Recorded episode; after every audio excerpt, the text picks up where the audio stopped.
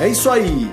Esse é o Vioral Healthcare Podcast, uma dose quinzenal oral para os seus ouvidos, sobre experiências, histórias e a vida de pessoas que de alguma maneira estão envolvidas nessa incrível indústria. Eu sou seu host, Paulo Crepaldi, ex-médico veterinário, hoje behavior designer, que nos últimos 10 anos mergulha profundo no comportamento e sentimentos de médicos, pacientes, pessoas e marcas envolvidas nesse segmento.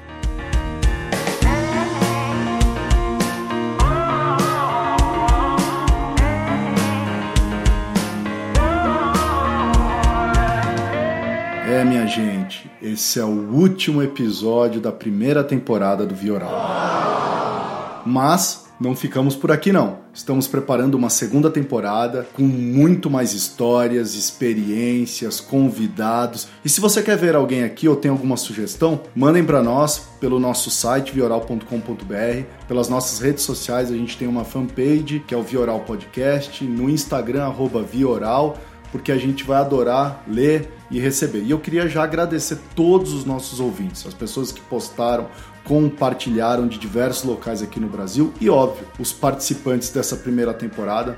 Foram 12 episódios incríveis, com muitas histórias, foi muito divertido mesmo. E agora vocês ficam com o nosso último episódio, um convidado que a gente trouxe muito importante na indústria da saúde. Fiquem ligados que a gente volta para uma segunda temporada.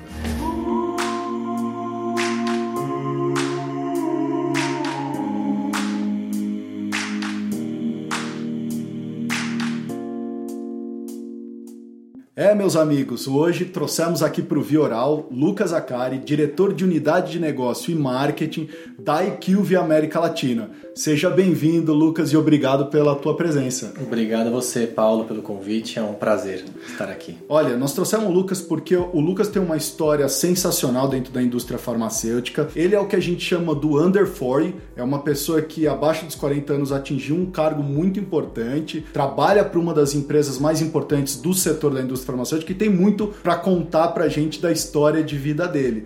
Lucas, eu queria que você começasse. São 12 anos na IQVIA, né? Como é que essa história começou na indústria farmacêutica? Bom, Paulo, é um, é um, prazer contar a história. Agradeço aí pelas palavras. Eu acho que eu considero que a minha carreira evoluiu bastante rápido e eu acho que isso tem a ver com um fator, dois fatores importantes. Acho que o primeiro fator é é uma coisa que eu prezo muito hoje com as pessoas com quem eu trabalho, que é o comprometimento por fazer a diferença. Eu acho que quando você veste a camisa e você quer fazer a diferença, os, os, os resultados eles vêm. Só que você precisa estar inserido num ambiente que te favoreça nesse sentido também, um ambiente que preze pela autonomia, que preze, ofereça um espaço de desenvolvimento. Eu acho que eu encontrei isso na IQ. Eu encontrei um espaço de bastante oportunidade com uma cultura muito bacana, onde eu pude desenvolver minha carreira dessa forma que eu. Que Mas eu... você não conhecia, né? Bom, a IQVIA, para quem não sabe, hoje é o novo nome Isso. hoje, né? De uma empresa que na época que você entrou chamava como, Lucas? Chamava IMS. Chamava IMS. E virou depois IMS Health. Uhum. E aí ficou por um bom tempo com o IMS Health, até algumas fusões e aquisições que aconteceram recentemente. A última e a maior delas, a Quintiles. Uhum. A gente ficou por um tempo como Quintiles e IMS, até de fato lançarmos este novo, essa nova marca, este novo nome que é a IQVIA, que nada mais é do que o I do IMS, o Q de Quintiles e o VIA, que é como a gente olha para frente, como a gente enxerga essa área de saúde se desenvolvendo daqui para frente, é a gente sendo um dos principais parceiros nesse contexto e desenvolvendo. Mas aí voltando ao seu ponto principal, obrigado por me lembrar e trazer à tona o que é a IQVIA e como a gente chegou até aqui. São 12 anos lá, passando desde MS, um pouquinho de Quintiles MS e um pouco de IQVIA. E, e, que, e é como estagiário, né? Você entrou lá que é trainee, estagiário? Na verdade, eu fui parte do primeiro programa de estagiários da IMS. A gente não tinha uma cultura de ter estagiários e aí eles... IMS você nem fazia ideia o que era ou fazia? Ideia, nem ideia. Tinha nem ideia. Eu, fui, eu, fiz duas entrevistas de emprego, de trabalho logo que eu estava no quinto semestre da faculdade. Fiz SPM, né, uhum. cursei marketing lá, e sempre tem aquelas, aqueles incentivos para no quinto semestre você ingressar no programa de estágio. Fui procurar, eu fiz três entrevistas, na verdade, duas e uma depois até da entrevista da MS. Eu fiz na BMW, eu fiz uma que eu nem lembro o nome agora, que era aquela empresa que fazia aqueles primeiros tablets, como que chama? Os Palms? Palms. Fiz na Palm Top, empresa uhum. na Palm Top. E fiz na MS. E na MS eu fui sem saber nem o que, que era, tinha lá conhecer PMB, DDD, não tinha nem ideia. E eu trabalhava assim, meu primeiro trabalho em forma era pesquisa de campo. Então eu fazia pesquisa primária na rua mesmo, a tia da minha esposa atual atual. Tinha uma empresinha, um burozinho de pesquisa, a gente fazia às vezes pesquisa de campo mesmo. Você ficava na praça lá recrutando entrevistador e fazia pesquisa. E eu tava fazendo uma entrevista e vim fazendo entrevista de campo lá em Campos do Jordão. E eu vim pra IMS pra entrevista final com o diretor na época e tudo mais. E lá que eu entendi um pouquinho melhor como que funcionava essa dinâmica, mas daí até de fato entender tudo que como funcionava foram alguns alguns meses, alguns anos aí. Mas entrei sem saber o que eu estava fazendo.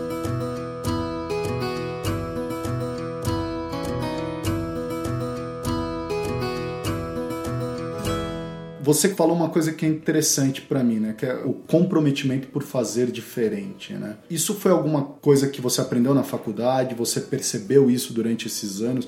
Da onde que você começou a enxergar que o comprometimento por fazer diferente era algo que tinha que estar no seu DNA?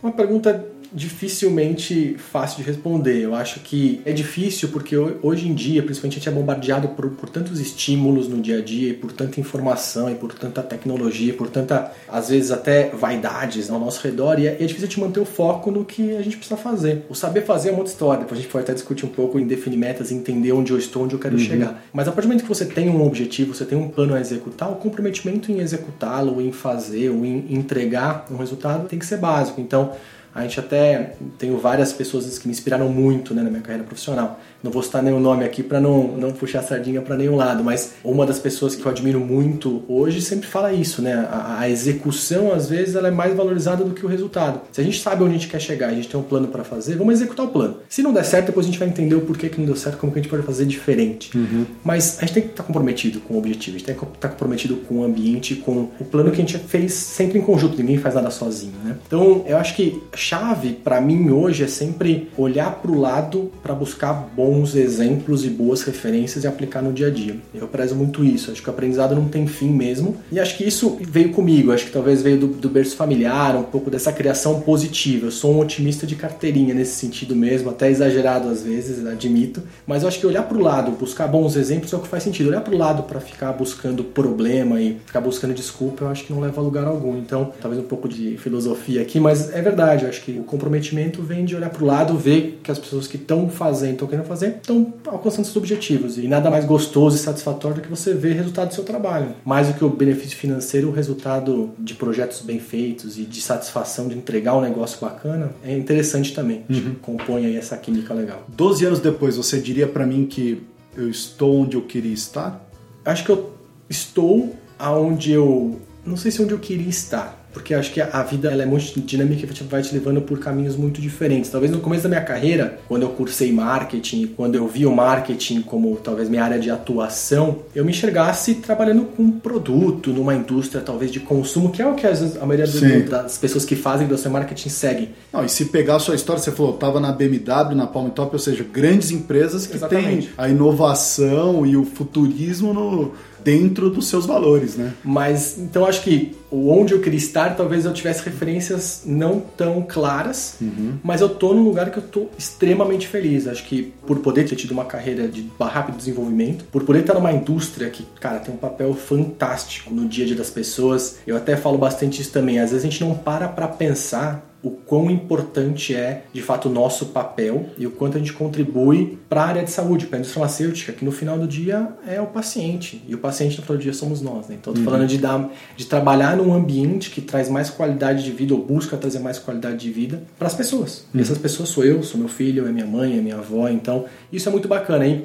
E é engraçado porque mesmo quando você explica o que você faz, você nem para para pensar o quanto aquilo de fato tem esse valor final. Então, posso talvez não estar onde eu havia pensado estar quando eu comecei a fazer graduação, mas sem dúvida que a minha vida me trouxe uma grata surpresa que foi a indústria farmacêutica e poder atuar numa área que busca fazer sempre o bem e tratar as pessoas com ou dignidade, ou com qualidade de vida, ou com de fato esperança. Tem várias palavras que se encaixam bem né, uhum. na indústria farmacêutica e, e todas têm a sua, o seu lado nobre que tem que ser valorizado. Eu acho que esse é o grande valor de trabalhar nessa indústria de trabalho. Quando a gente está falando de healthcare, health science, você poder fazer algo para ter um impacto na vida de todo mundo, né? Às vezes soa como piegas, então muitas vezes a gente conversa com profissionais dessa área e eles falam isso, cara, eu trabalho porque eu tô tendo impacto direto na vida das pessoas, na melhora da qualidade de vida. Mas é verdade, né? É nós que estamos aqui, por mais que você fale, eu tô num trabalho totalmente administrativo, burocrático, mas aquilo que você está planejando e projetando é numa visão final de o que, que eu posso fazer lá na vida daquela pessoa para melhorar, ou para trazer mais informação, ou para trazer mais saúde, ou acesso, seja o que for dentro é dessa mesmo. indústria. Né? Por mais piegas que possa parecer, como você trouxe em alguns momentos quando você coloca isso, é a mais pura realidade.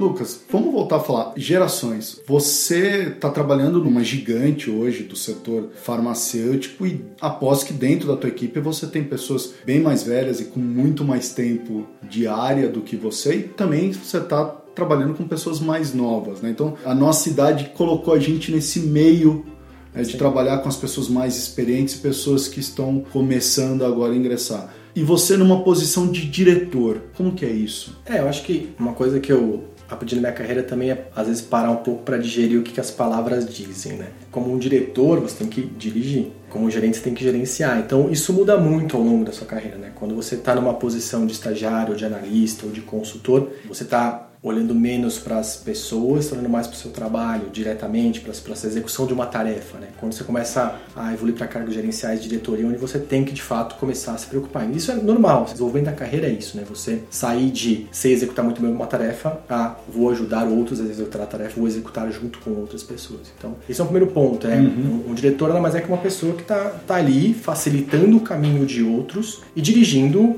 aqueles para um objetivo comum. São 12 anos, é, é muito rápido. O que, que você mais sofreu? Cara, eu apanhei, mas nessa transição de executor para gestor, eu apanhei muito em como delegar. Delegar não é uma palavra uhum. feia, nem muita gente vê delegar como uma é. palavra ruim, mas não é. É difícil você aprender a delegar, você aprender a confiar no outro, a executar uma tarefa que ele não vai executar da mesma forma que você faria, às vezes. No, no mesmo tempo que você faria, às vezes mais rápido, às vezes mais devagar, às vezes com uma forma diferente, uma cor diferente. Ou então, essa transição para mim foi difícil, talvez pela rápida ascensão, né? Então, como rapidamente eu, eu saí de uma posição de executor para uma posição de gestor, eu ainda tinha muita. queria muito controle pela execução. Então, isso foi onde eu sofri mais. Hoje eu acredito que já tenho mais experiência nessa, nessas posições de gestor, de, de gestão de liderança. Você tinha falado da questão da inovação inovação na indústria farmacêutica. A inovação sempre esteve né, na indústria farmacêutica, sempre foi uma indústria que olhou para a inovação muito nos seus produtos, nos seus medicamentos. E hoje a gente está falando aí de uma transformação nesse ecossistema que está assustando a indústria farmacêutica que sempre falou em inovação, né? Qual é a tua visão sobre isso? Eu acho que é muito dentro do que você falou. A indústria farmacêutica ela tem no seu DNA a inovação. Uhum. Eu acho que e, e o, o, ciclo que a indústria vive é um ciclo de eu inovo para poder trazer um tratamento novo, trazer um, um produto novo para o mercado. Esse produto ele vai trazer melhor qualidade de vida, um tratamento melhor para as pessoas e aquilo naturalmente gera um lucro para a indústria que é novamente investido em inovação. Só que acho que por esse DNA muito voltado para pesquisa e desenvolvimento de medicamentos e lá na, talvez no começo do ciclo de vida, a gente viu outras indústrias que talvez tenham menos inovação do ponto de vista de demandam menos, não é que tem menos inovação. Acho que a indústria farmacêutica ela demanda anos e anos de pesquisa e desenvolvimento uhum. para você ter um novo produto. Uhum. Às vezes na indústria de consumo você tem um produto de um mês para o outro. Então o tempo ele é um só e às vezes o, o, o investimento também ele compete entre entre áreas.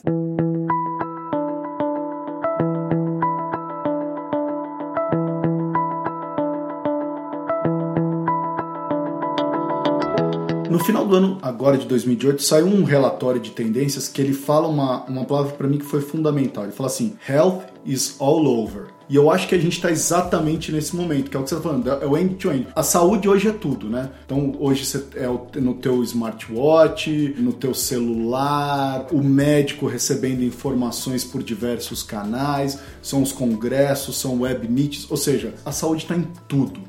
Você acha que nós estamos prontos para esse empoderamento do paciente hoje na indústria farmacêutica? Eu acho que é uma pergunta super interessante, super cabível no momento. Eu acho que ainda tem vários elementos a serem avaliados e o principal deles, pensando na indústria em si, é sempre na questão da confidencialidade dos dados do paciente, é sempre pensando na confidencialidade do indivíduo. Então, não seria fantástico se a gente pudesse, por exemplo, via aplicativos ou wearables, como a gente fala, não só como indústria farmacêutica, como qualquer setor, saber como está a saúde de cada um dos nossos colaboradores para poder atuar antes de problemas que possam acontecer. Então, Até os próprios clinical trials agora estão falando em ser realizados utilizando já. Tem uma série de iniciativas né? nesse sentido também. Então, eu acho que, que existem muitas alternativas, existem alguns pontos de atenção no sentido principalmente de confidencialidade, que é algo que é super importante. Mas eu acho que, meu, o céu é o limite nesse contexto. E saúde está no dia a dia mesmo. Uhum. Acho que a gente sempre brinca, né? Quando alguém faz aniversário, você vai dar parabéns, deseja muita saúde, porque o resto, o resto você corre atrás, né? Agora a saúde, o, o ter acesso à saúde, poder cultivar uma boa saúde, às vezes nem sempre depende da gente, mas quando depende, façamos o nosso máximo, né?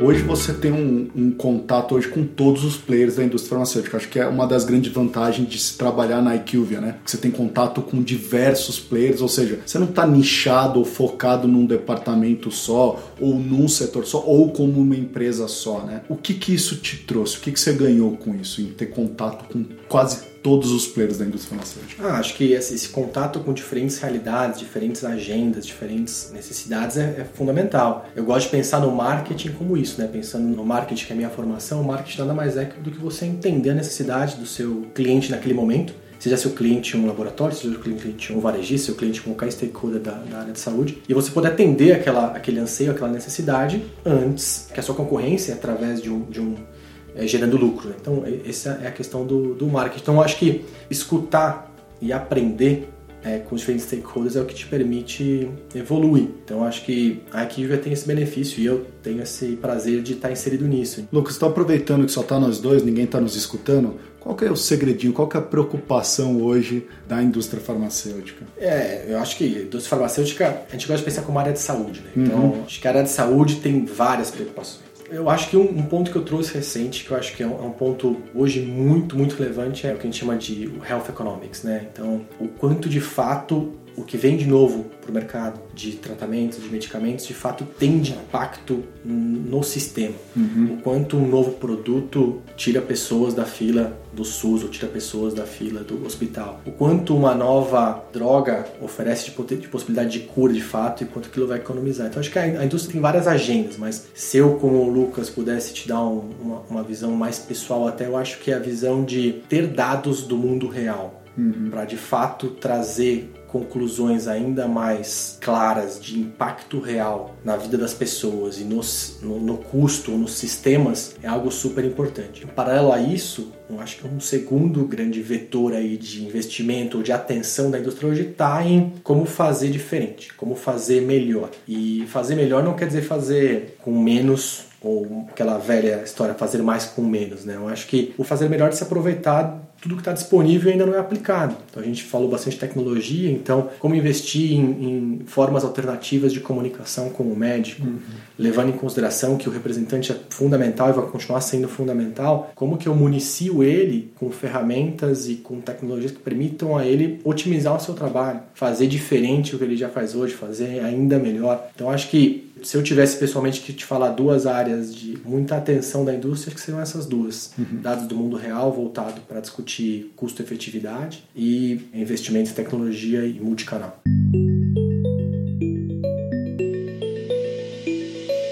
Com a sua visão América Latina, né? Como é que você enxerga o Brasil nesse cenário saúde? Ah, o Brasil ele tem algumas políticas bem diferenciadas, como o SUS, apesar da gente como brasileiro ser bastante crítico de vários. Mas é um grande case, né? O SUS, Mas é um grande né? case é. de acesso mesmo, né, à população. Hum. A dinâmica do, do, Brasil é uma dinâmica um pouco diferente pelo tamanho do país também. A gente está falando de um país, quando eu vejo aqueles mapas que circulam nas redes sociais do tanto de país que cabe dentro do Brasil, é algo que eu sempre me assusto, né? Da gente ser de fato um país continental. Então isso gera uma série de complexidade também de gestão e de, e de, de alcance. E o único único que fala português também, né? Porque em volta todo mundo fala Sem dúvida, outra, a mesma língua, o que dificulta. É o único país da América Latina que não fala a língua é. espanhola, então também dificulta em, em alguns aspectos. Mas eu, eu vejo o Brasil com um grande potencial. Em 2018 eu participei de um dos eventos de vocês do IQVIA e eu nunca me esqueço de Um dos colaboradores do Equiva disse uma, uma frase que na minha cabeça foi muito importante, que ela falou assim, olha, a tecnologia está aí para maximizar o nosso potencial e os nossos skills. E quando eu escutei aquilo, eu falei, cara, é a mais pura verdade. Ela não tá para competir com a gente ou para substituir. Realmente, eu enxergo hoje a tecnologia, principalmente na área da saúde, para maximizar o potencial de tudo que a gente já está fazendo já, né? Com certeza. Acho que é, esse é um evento que a gente já faz há 13 anos. Uhum. Chama, hoje chama IQVIA World Review, chamava IMS World Review, mas como IQVIA World Review a gente já faz ele há, há 13, 14 anos no Brasil. E esse ano, para você ter uma ideia, a gente teve lá cerca de mil e poucas pessoas. Uhum. Então é um evento muito legal. A gente sempre tenta trazer um pouco dessas discussões, essas tendências, além de falar de dinâmica de mercado e perspectiva. E de fato, maximiza demais. Eu acho que também oferece a nós algo novo no sentido de antes dos wearables seria muito difícil captar no dia a dia e na vida real continuamente o seu batimento cardíaco. Uhum. Isso me dá abre outras perspectivas.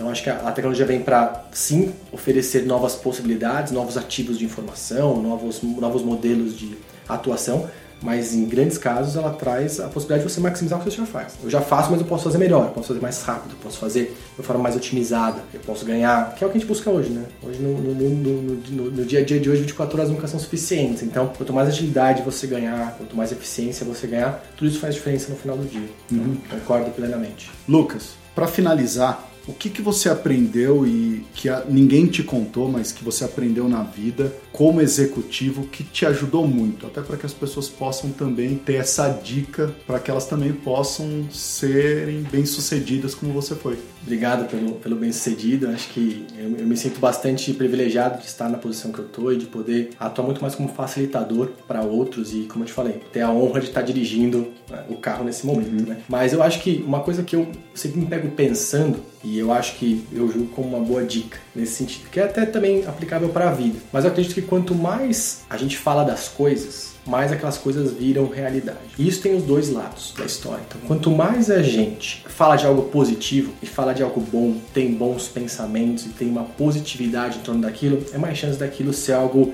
da sua vida, algo real, algo que você aplique no dia a dia. E o inverso é totalmente verdadeiro. Participei um dia desse grupo de discussão que tratava muito dos temas de comunicação empresarial e de como que a gente lidava com essas questões de falar sobre coisas no dia a dia. E a gente entrou numa discussão de o quanto se fala hoje de millennials, o quanto se fala hoje de minorias no ambiente de trabalho. E a minha opinião é que quanto mais se fala disso, mais problemas existem, mais preconceito existe. Então, acho que quanto menos a gente falar disso, menos aquilo está no nosso dia a dia. Então, é um pouco esse balanço que eu acho que eu hoje levo de uma forma muito bacana. Eu acho que eu busco sempre falar, trazer para mesa e colocar na minha agenda temas positivos, temas que de fato geram alguma coisa bacana para mim ou para a empresa ou para os outros ao meu redor. Quando eu trago para mesa temas e coloco na minha cabeça temas menores, ao meu ver, é só mais um momento para trazer algo à tona que não faz nenhum sentido para mim e eu entendo para os próximos. Então acho que quanto mais a gente fala de uma coisa, mais aquilo vira uma realidade. Quanto menos a gente fala, menos chance daquilo ser parte do nosso, do nosso dia a dia. Hum.